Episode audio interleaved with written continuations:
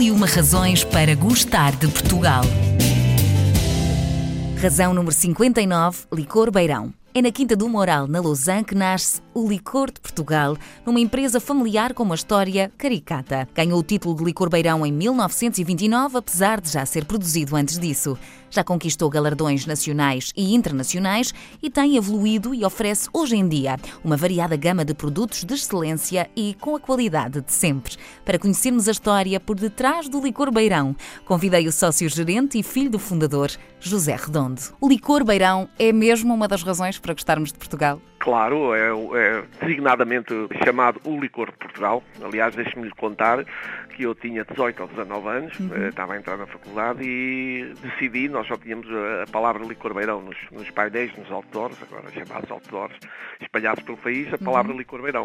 E então eu decidi colocar o, o título O Licor de Portugal recordo naquela altura que fui bastante, digamos, gozado pelos meus colegas, porque achavam que só se poderiam vender produtos em Portugal de categoria tinham que ser todos do estrangeiro. E eu insisti, a verdade é que insistimos e neste momento é reconhecidamente o licor de Portugal. E quem ri por último ri melhor, neste caso. a história da origem deste licor, José, podia fazer parte de um filme. Mistura uma farmácia, um caixeiro viajante vendedor de vinho do Porto e a filha de um farmacêutico da Lausanne.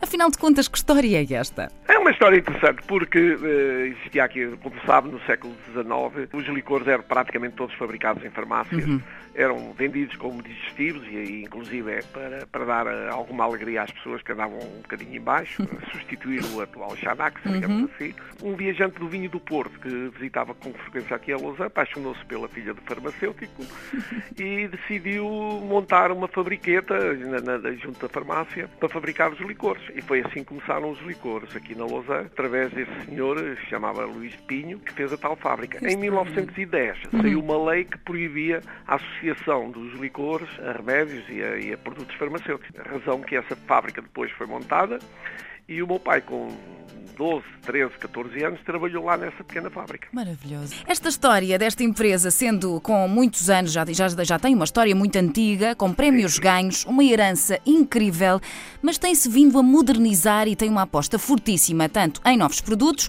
como na própria comunicação da marca. É assim que se faz de um licor o licor de Portugal. Exatamente, quer dizer, até, digamos, ao começo do, do, século XXI, até 2001, 2002, quando começou a chegar a terceira geração, eh, o licor realmente, não, o meu pai foi, foi líder, digamos assim, uhum. foi um, por isso mesmo foi considerado por muitos como o marketeer do século XX, eh, era um homem com ideias absolutamente extraordinárias e quase diria que não havia nada de publicidade e de marketing que se fizesse eh, em Portugal que nós já não tivéssemos feito. Maravilhoso. Portanto, ele estava sempre com ideias avançadas, fez muita publicidade em muitos setores. A partir do momento, a marca, digamos, começou a envelhecer um pouco, uhum. continuámos a fazer publicidade, mas mais publicidade eh, virada para quase para uma terceira geração uhum. de, de pessoas, a partir dos 40 anos, etc. E a chegada dos meus filhos, sobretudo do Daniel e do Ricardo à empresa no começo do século XXI, houve realmente uma enorme renovação, eh, não só no, no, nos produtos, eh, como, como, passámos a, a, apresentar o licor, uhum. que foi o tal lançamento do, do, do caipirão, que foi uma forma que nós tivemos de levar o, o licor a, uma, a um público mais jovem, nós conseguimos realmente eh, transformar, digamos assim, a nossa maneira de ser e de estar junto do, do público. Aliás, eh, nestas histórias de, de, de, publicidade e marketing, quando nós pensamos que já não precisamos fazer mais nada, estamos exatamente, esse é o começo da queda. E isto realmente porque fui sempre criado junto com, com um homem que era, que era de um dinamismo extraordinário em matéria de, de comunicação e de publicidade. Nós eh, temos por norma, inclusive é com, com os meus filhos, todos os momentos livres, estamos sistematicamente a falar no lançamento de novas ideias, de novas campanhas e de novas formas de chegar e de atingir o nosso público. Muito bem, muito bem. E quem é que consome mais o licor beirão? Uh, são portugueses ou os estrangeiros também já se apaixonaram por este licor? Não, é, continuam a ser os portugueses. Uma grande porcentagem do licor é vendida aqui no país uhum. Eh, e cerca de 24, no ano passado foram cerca de 24% é que é exportado para o estrangeiro. Uhum. E depois todos os portugueses que vêm a, Portugal, todos os estrangeiros que vêm a Portugal, normalmente quando entram num café café, num restaurante, num, num hotel, uhum. e se pedem um licor português, não há dúvida que lhes é oferecido, por norma, o, o licor beirão, porque uhum. faz parte realmente da, faz parte da história. a todo, é a todo funcionário. É mesmo, é mesmo. E os objetivos para o futuro, para este licor beirão, José? Manter a qualidade, uhum. eh, procurar realmente eh, melhorar, se possível, a qualidade do licor, com uma escolha mais criteriosa possível das plantas e das sementes que nós utilizamos na destilação, uhum.